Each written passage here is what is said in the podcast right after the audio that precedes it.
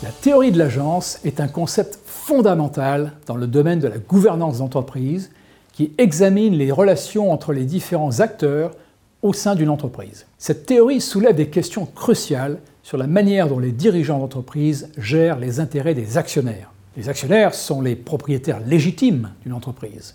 Ils détiennent des parts qui leur confèrent des droits et des responsabilités. Ils fournissent les fonds nécessaires à l'entreprise et, par conséquent, ils s'attendent à un retour sur investissement adéquat.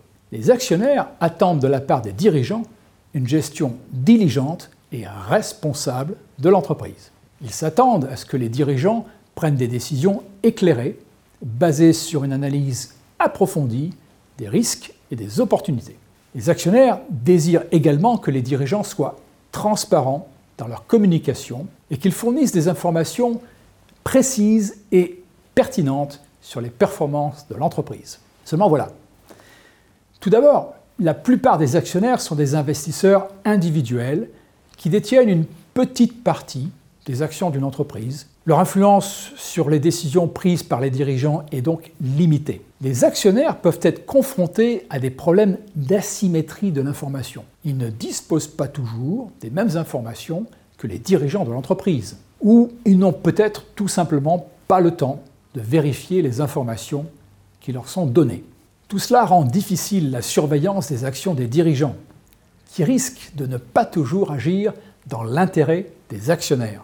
Pour protéger leurs intérêts, les actionnaires peuvent certes voter lors des assemblées générales, exprimer leur approbation ou leur désapprobation des décisions proposées par les dirigeants, mais une fois par an seulement.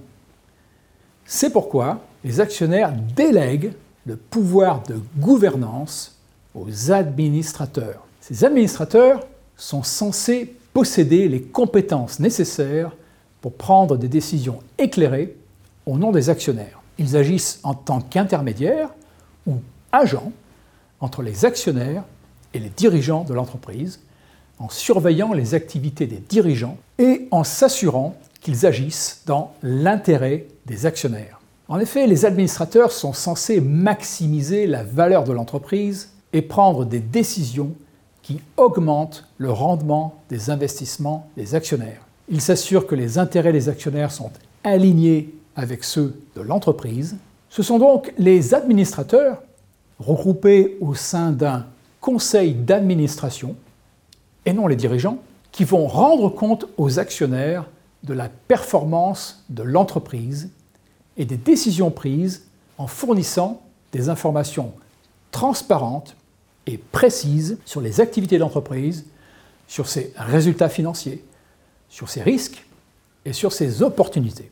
Ce sont également eux qui vont porter la responsabilité ultime de l'efficacité du système de gestion des risques, en fixant l'appétence au risque et en approuvant ou pas la stratégie suivie par l'entreprise. Leur bonne gouvernance va notamment permettre de réduire le risque d'abus de pouvoir ou de comportement opportuniste de la part des dirigeants.